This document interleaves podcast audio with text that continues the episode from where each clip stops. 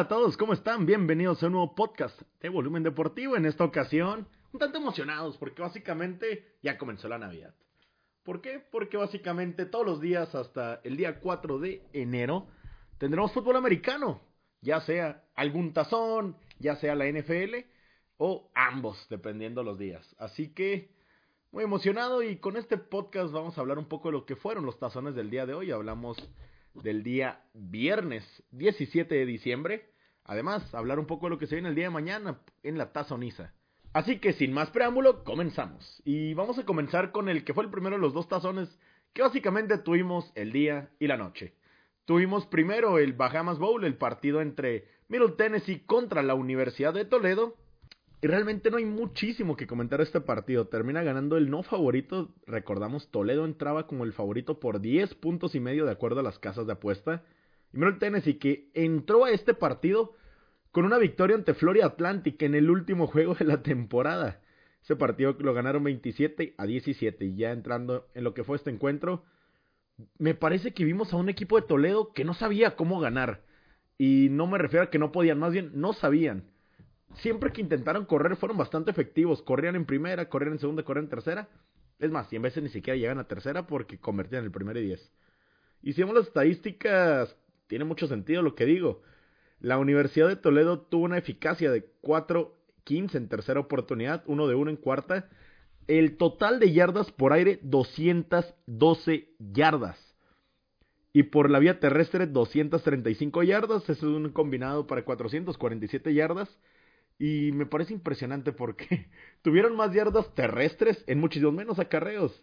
Realmente su, su corredor Brian Kubak casi siempre que intentaron correr fue bastante efectivo. Tuvo 18 acarreos para 126 yardas, que es un promedio de algo así como 7 yardas por acarreo. Del otro lado, Diquan Finn tuvo 2 acarreos para 83 yardas, 6.9 yardas por acarreo.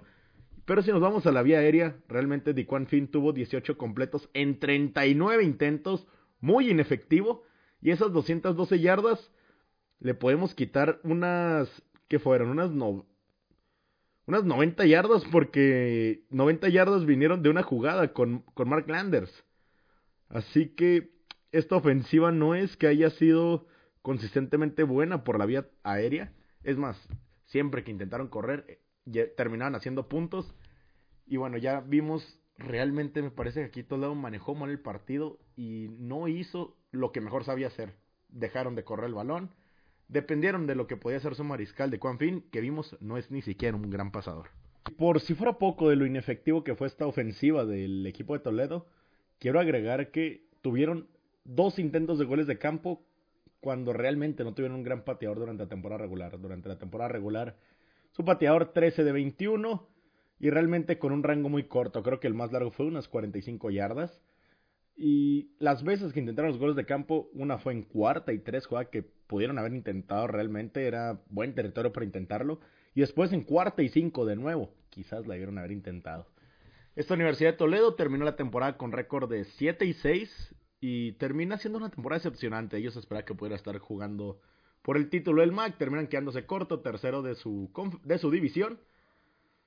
Y bueno, se van ahora a casa sin siquiera el trofeo de tazón en el que era la gran expectativa, arrancaban como amplios favoritos. Del otro lado, vimos a una Universidad de Middle Tennessee que, ya lo decía, se me ganan en su último partido de la temporada para meterse al tazón y consiguen esta victoria en un partido en el que no eran favoritos. Middle Tennessee realmente se centró en no ser espectacular del lado defensivo.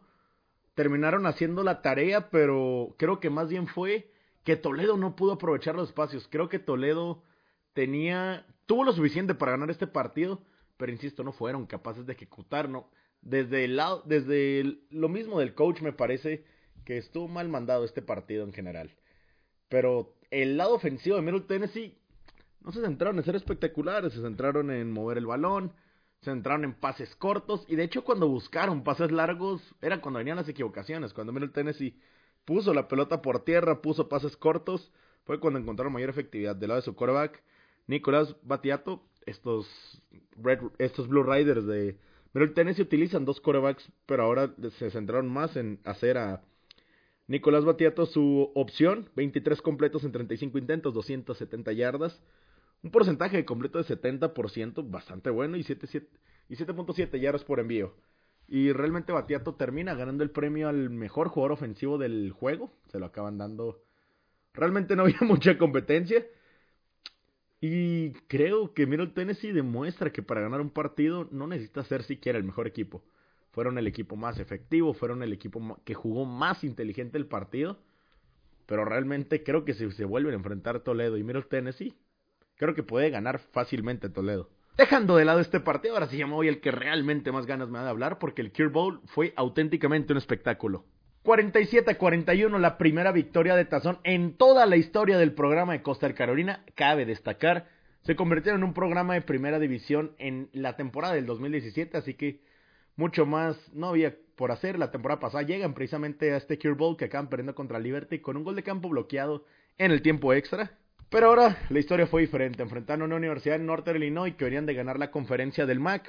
Una conferencia demasiado disputada. Tuvieron que asegurar su, su pase a la final de conferencia en la penúltima semana de la temporada regular. Llegan, no eran los favoritos contra Kent State. Acaban ganando de igual manera. Y aquí entraban a este partido como un no favorito de 12 puntos. Pero este partido lo jugaron bastante, bastante bien. No era, eran no favoritos. Pero realmente el dominio de su línea ofensiva Parecía como si estuviera jugando Alabama contra la Universidad de las Cruces de New Mexico, los Aggies. Realmente la línea ofensiva fue capaz de abrir huecos, la línea ofensiva fue capaz de mantener el ataque terrestre de manera efectiva. Y precisamente eso nos dicen las estadísticas. El ataque terrestre de Norte de Illinois eh, superó las 300 yardas. Su primer corredor, Jay Ducker, que fue el freshman del año en la conferencia del MAC, 24 carreros para 146 yardas, 6.1 yardas por acarreo. Después, Antario Brown, 12 acarreos para 105 yardas, promediando casi 9 yardas por acarreo. Rocky Lombardi, 8 acarreos para 66 yardas.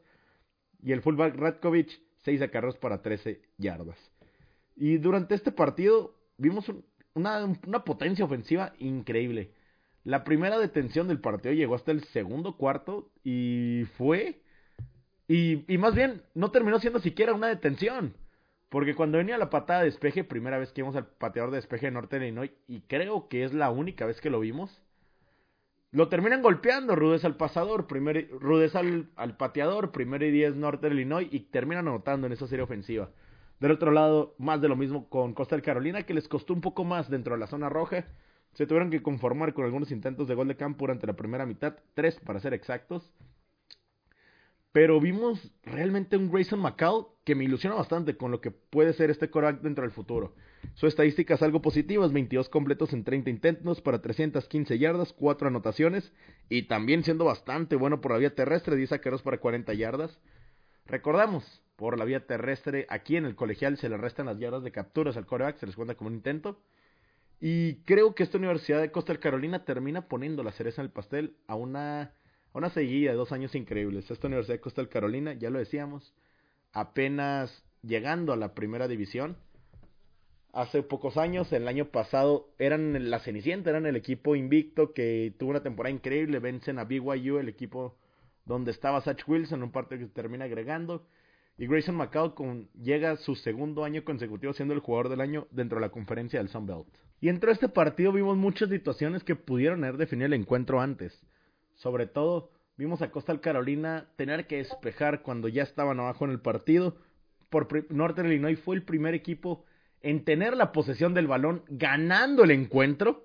Y terminan consiguiendo un gol de campo. Se pusieron en ventaja 41-33.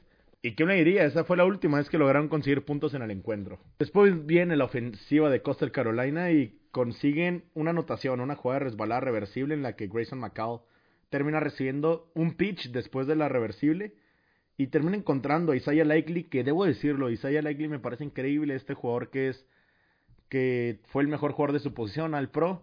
Hay que ver qué es lo que termina, de igual American, hay que ver qué es lo que termina siendo de él en, el fútbol americano profesional, porque definitivamente tiene el talento como para llegar a la NFL.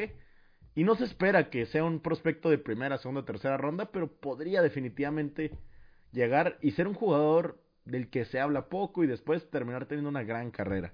Realmente me gustó lo de Isaiah Likely. Después viene la ofensiva de Northern Illinois que tuvieron una segunda oportunidad y siete, mandan una resbalada reversión en la que encuentran a Rudolph, este, este receptor con el número 85 que es increíble en los equipos especiales. Otro jugador que creo que más adelante en su carrera podríamos verlo llegar a la NFL porque tiene esta explosividad, estos detalles increíbles y al menos yo creo puede llegar a la NFL como un jugador de equipos especiales. Pero antes de todo eso hay que decirlo, toma una decisión terrible. Era, era segunda y siete, se barre, ni siquiera es que lo hayan derribado, él se desliza. Una yarda antes del primer 10 viene tercera y uno, no la consigue Northern Illinois.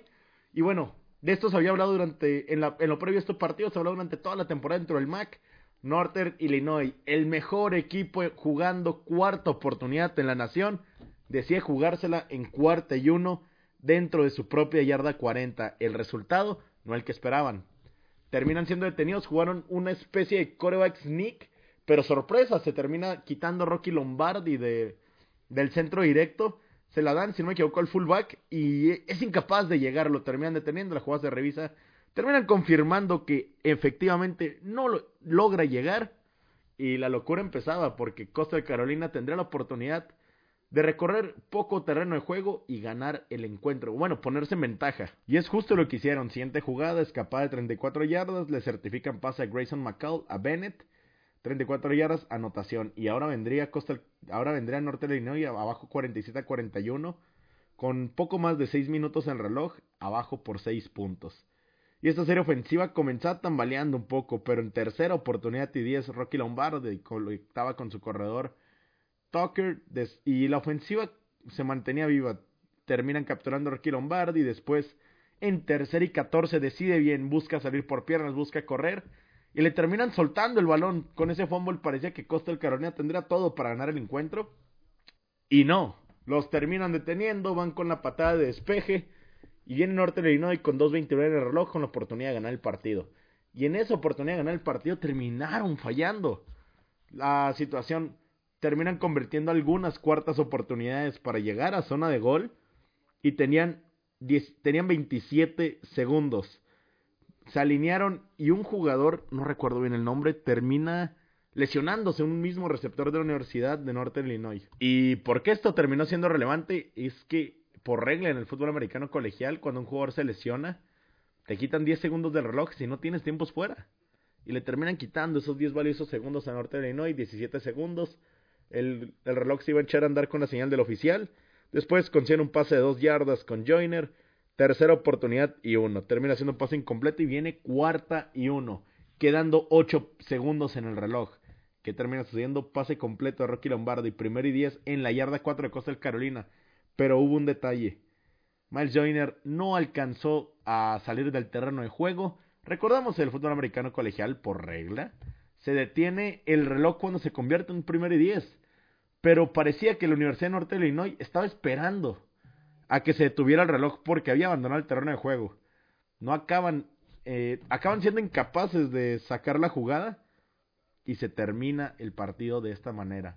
Norte de Illinois se quedó en la yarda 4 necesitando una anotación para ganar el encuentro. De este partido me gustaría agregar que viendo lo que hace Grayson McCall, no me sorprendería que se fuera algún otro equipo dentro del fútbol americano colegial. Es apenas su segundo año en el fútbol americano colegial, evidentemente tiene muchísimo talento y realmente lo veo con potencial de llegar a la NFL. Pero no sé si estando en la conferencia del Sunbelt, estando en la Universidad de Costa Carolina, vaya a tener el valor de draft que él quisiera o inclusive que él merece. Evidentemente estaré atento sobre las noticias, pero me parece que próximamente tendrá que anunciar que va a entrar al portal de transferencias y veamos a qué universidad termina llegando. Lo veo con el talento para poder brillar en buenas universidades. Ahora, ¿qué oportunidades podrá conseguir este Grayson McCall? Creo que sin duda tiene el talento para llegar al NFL. Lo vimos el día de hoy. Buenas lecturas, es capaz de correr bien. Además, es un gran lanzador del balón. La duda es, podrá hacerlo al más alto nivel y creo que para eso va a tener que buscar oportunidades en otra universidad para poderle mostrar a la NFL que es capaz de rendir al más alto nivel. Y bueno, ya con esto acabaríamos de hablar de los tazones que fueron el día de hoy. Vamos a hablar rápidamente de los tazones que vienen para el día de mañana porque son tazones bastante interesantes. Viene el Boca Raton Bowl, Appalachian State contra Western Kentucky. Una de las mejores ofensivas de la nación, sobre todo destacando del lado aéreo de Western Kentucky, Bailey Zapp, un coreback increíble, Jacob Stearns, un receptor increíble. Ambos van a estar en el Senior Bowl, ambos se espera que puedan llegar a la NFL. Veamos qué termina sucediendo con estos dos que van a enfrentar ahora a una de las mejores defensivas estadísticamente de, la nación. Appalachian State viene de perder la... ambos vienen de perder la final de conferencia en sus respectivas conferencias. Appalachian ante Louisiana Lafayette y Levi Lewis, que hizo un gran partido. Y Western Kentucky ante UTSA contra un Sincere McCorney que simplemente fue dominante. Por un lado tenemos una defensiva increíble, del otro lado tenemos una ofensiva asombrosa. Realmente este partido promete mucho. Y mi pronóstico para este encuentro es que Appalachian State es capaz de apagar el fósforo en la ofensiva de Bailey Zappi y va a ganar el partido. El equipo de Appalachian State me quedo con un marcador, algo así como de un. Algo así como un 27-21 ganan los de Appalachian State, dominando en defensa sobre todo. Después tenemos el que va a ser el New Mexico Bowl. Y este es interesante, sobre todo para mí, viviendo en la frontera, viviendo en Chihuahua, nos queda, me queda bastante cerca de la Universidad de Texas El Paso. Y por lo mismo los he visto jugar algunas veces en vivo, he ido al estadio, sobre todo cuando es el Sun Bowl, que es precisamente en el, en el Paso, Texas. Y constantemente son temporadas decepcionantes de los Miners. Creo que la última vez que tuve una temporada ganadora era el 2005. Y llegan acá con récord de 7-5 a enfrentar a Fresno State. Evidentemente no son favoritos, es favorito Fresno State por 12 puntos. Y la brecha en talento es algo importante en este partido. Fresno State es un equipo realmente bastante bueno. Pero va a pasar por un cambio de coach. Su coach va a Washington para la siguiente temporada. No va a estar para este tazón. Si no me equivoco, su mariscal de campo titular, Andrew Hinner, tampoco va a estar en el encuentro. Y aún así son favoritos por casi 12 puntos. Del lado de los Miners, creo que lo que más va a motivar este equipo es la motivación. Durante la temporada, los Miners fueron un equipo que les gustaba arriesgar la pelota, mandar pases largos y demás con su coreback Hardison. Pero ahí en fuera la ofensiva no es que sea, no es que sea increíble, tiene jugadas explosivas, pero no tiene ofensivas sostenidas. Y del otro lado la defensiva es quien termina metiendo a los Miners este encuentro. Creo que con todo y que los Miners son el equipo inferior, aquí creo que el factor motivación es lo más importante para ellos. Sobre todo porque Fresno State parece que no va a estar del todo centrado en este encuentro. Con el cambio de coach, con su coreback que va a entrar al portal de transferencias. Creo que podría ser un buen escenario para una sorpresa. Pero insisto, la brecha de talento es demasiada. Creo que Fresno State va a ganar el partido. Pero no por una diferencia tan amplia. Creo que van a ganar este encuentro algo así como 24 a 20 van a terminar llevándose el encuentro. Una disculpa, ya me acordé cómo se llama el receptor Jacob Cowings. Que sí, es, de hecho, en algunos mock draft lo posicionan por ahí de la quinta ronda. Así que podría ser un jugador interesante para este encuentro. Va a tener una gran oportunidad enfrente de mostrarle a los scouts qué es lo que tienen por ofrecer en el siguiente nivel. Después tenemos el Independence Bowl. Vendrá la Universidad de BYU contra la Universidad de UAB. Y Brigham Young llega a este partido con un poco de decepción. Ellos esperaban poder estar en un tazo más importante después de otra temporada con 10 victorias. Vencieron a los troyanos en su último encuentro. También vencieron a Virginia del ACC. Vencieron a Washington State en el Pac-12. Vencieron, vencieron a Arizona State, a Utah dentro del Pac-12. Además a los Arizona Wildcats. Lamentablemente para ellos sus aspiraciones de llegar a un tazo más importante no se dieron. Terminan este Independence Bowl y, e insisto se ven como un equipo muy grande para este encuentro, estando rankeado en el número 13.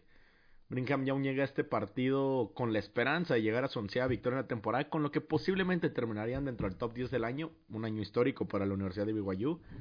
Y al otro lado tenemos a UAB que terminan un año que tenía las esperanzas de quizás ganar su conferencia y sobre todo por una baja en la defensiva, es que no lo acaban logrando. tenemos a Dylan Hopkins, un coreback que ha sido al menos estable para la Universidad de UAB. Pero realmente en este equipo lo más importante viene en la vía terrestre. Hablando más de sus corredores, del número 22 de Wayne McBride, del número 1 Jermaine Brown.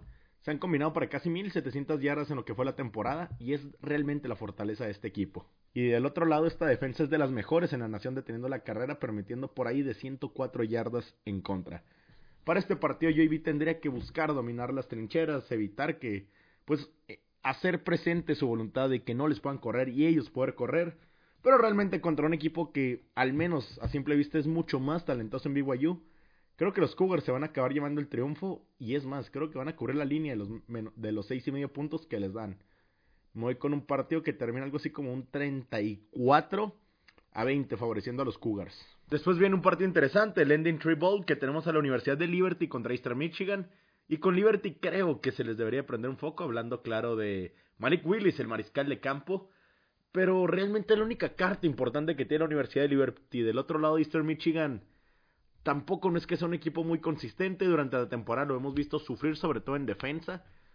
Y no tienen una ofensiva lo suficientemente consistente para haber tenido un gran año. Terminan con récord de 7-5. Pasan muy apenas a Tazón, quedando quintos en su conferencia en, la, en su división oeste dentro de la conferencia del MAC. Y realmente creo que a Eastern Michigan le va a faltar en este partido para poderle competir directamente a un coreback como Malik Willis. Malik Willis es un mariscal de campo que en talento bruto es demasiado. Y es tanto así que se espera que sea un coreback de, de primera ronda. Físicamente es dominante, tiene un brazo realmente potente. Falta todavía afinar algunos detalles para que sea un gran lanzador dentro del, dentro del fútbol americano, ya pensando en el siguiente nivel, en la NFL. Pero para este partido creo que sí tiene lo suficiente para lucir ante Eastern Michigan. Durante la temporada, cuando enfrentaron equipos de menor relevancia, refiriéndome a equipos del Grupo 5, las cinco conferencias que no son el Power 5, pues realmente brilló bastante. Cuando tuvo que enfrentar a conferencias realmente importantes, cuando enfrentó a Ole Miss, cuando enfrentó a Syracuse, le faltó a la Universidad de Liberty. Creo que este partido lo van a poder ganar y espero realmente un buen partido de Malik Willis, sobre todo porque la defensiva de Eastern Michigan no es realmente brillante. Creo que les va a dar para cubrir esa línea de nueve puntos. Y espero que ganen este encuentro por ahí de un 30. Me imagino que van a llegar a los a los 30 puntos de la Universidad de Liberty. Esperaría algo así como un 37 a 21 favoreciendo a, Liberty. Realmente de no tengo muchas esperanzas. Después viene un partido que ya es más interesante. Hablamos del Jimmy Kimmel LA Bowl. Este partido se va a jugar en SoFi Stadium. Y es el primer tazón de todos los que hemos hablado que va a traer un equipo de, las principales conferencias. Vendrá Oregon State, universidad que juega en el Pac-12. Tuvieron un partido interesante ante Oregon en, la, en su último encuentro, que cae en 38-29. Pero tienen por ahí victorias importantes. Del otro lado, el campeón de la conferencia de la montaña del oeste, donde vencieron a San Diego State. Una de las mejores defensas de la nación, debo de agregar, en ese partido. Y le hicieron ver bastante fácil. Tienen un mariscal de campo que me encanta bastante, Logan Bonner, el mariscal número uno de Utah State. Y por ahí tienen un receptor, sobre todo, que brilla de apellido Tompkins, creo que se llama Devin Tompkins, que es segundo en yardas en el fútbol americano colegial. Pero pese a todo esto bueno que les digo, el favorito es Oregon State por siete y medio. Oregon State, al, ser una, al estar en una conferencia de mayor nivel, tiene más talento en líneas generales. Llegan a este partido con una ofensiva que se destaca sobre todo del lado terrestre y siendo efectivos en terceras oportunidades. En defensa no hay mucha expectativa dentro de este equipo, sobre todo, pues cuando enfrentaron a buenas ofensivas, llamando a Oregon que les anotó 38 puntos, llamando a Colorado que les anotó 37, California 39, pues no fueron capaces de dominar del lado defensivo y de hecho se vieron bastante, bastante mal. Para este partido espero realmente muchísimos puntos, la línea viene en 67, creo que la van a poder superar. Y creo que Utah State va a sorprender, sobre todo con este buen mariscal de campo que les comentó Logan Bonner, para ganar este partido. Me voy con que ganan este encuentro algo así como 41 a 38, favoreciendo a los Aggies de Utah State.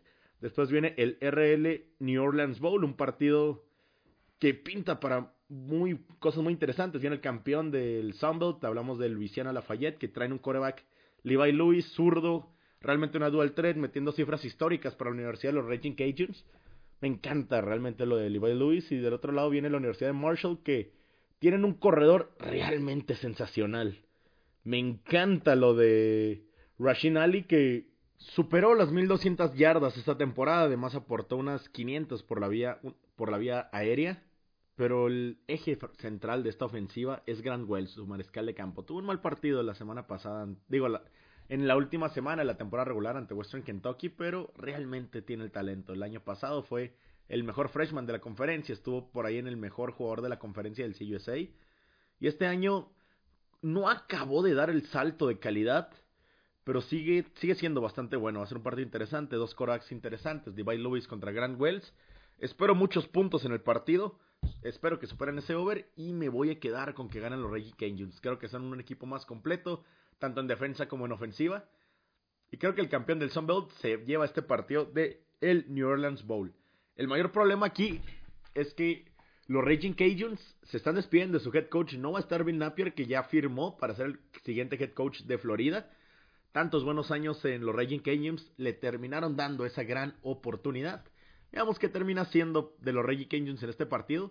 que van a estar sin su head coach. Además, algunos miembros de su staff ya se fueron también con los Gators para la siguiente temporada. Por mi parte es todo, gracias por llegar hasta acá, ver y más bien escuchar este podcast donde repasamos lo que fue la tazoniza el día de hoy y estamos analizando lo que va a ser el día de mañana.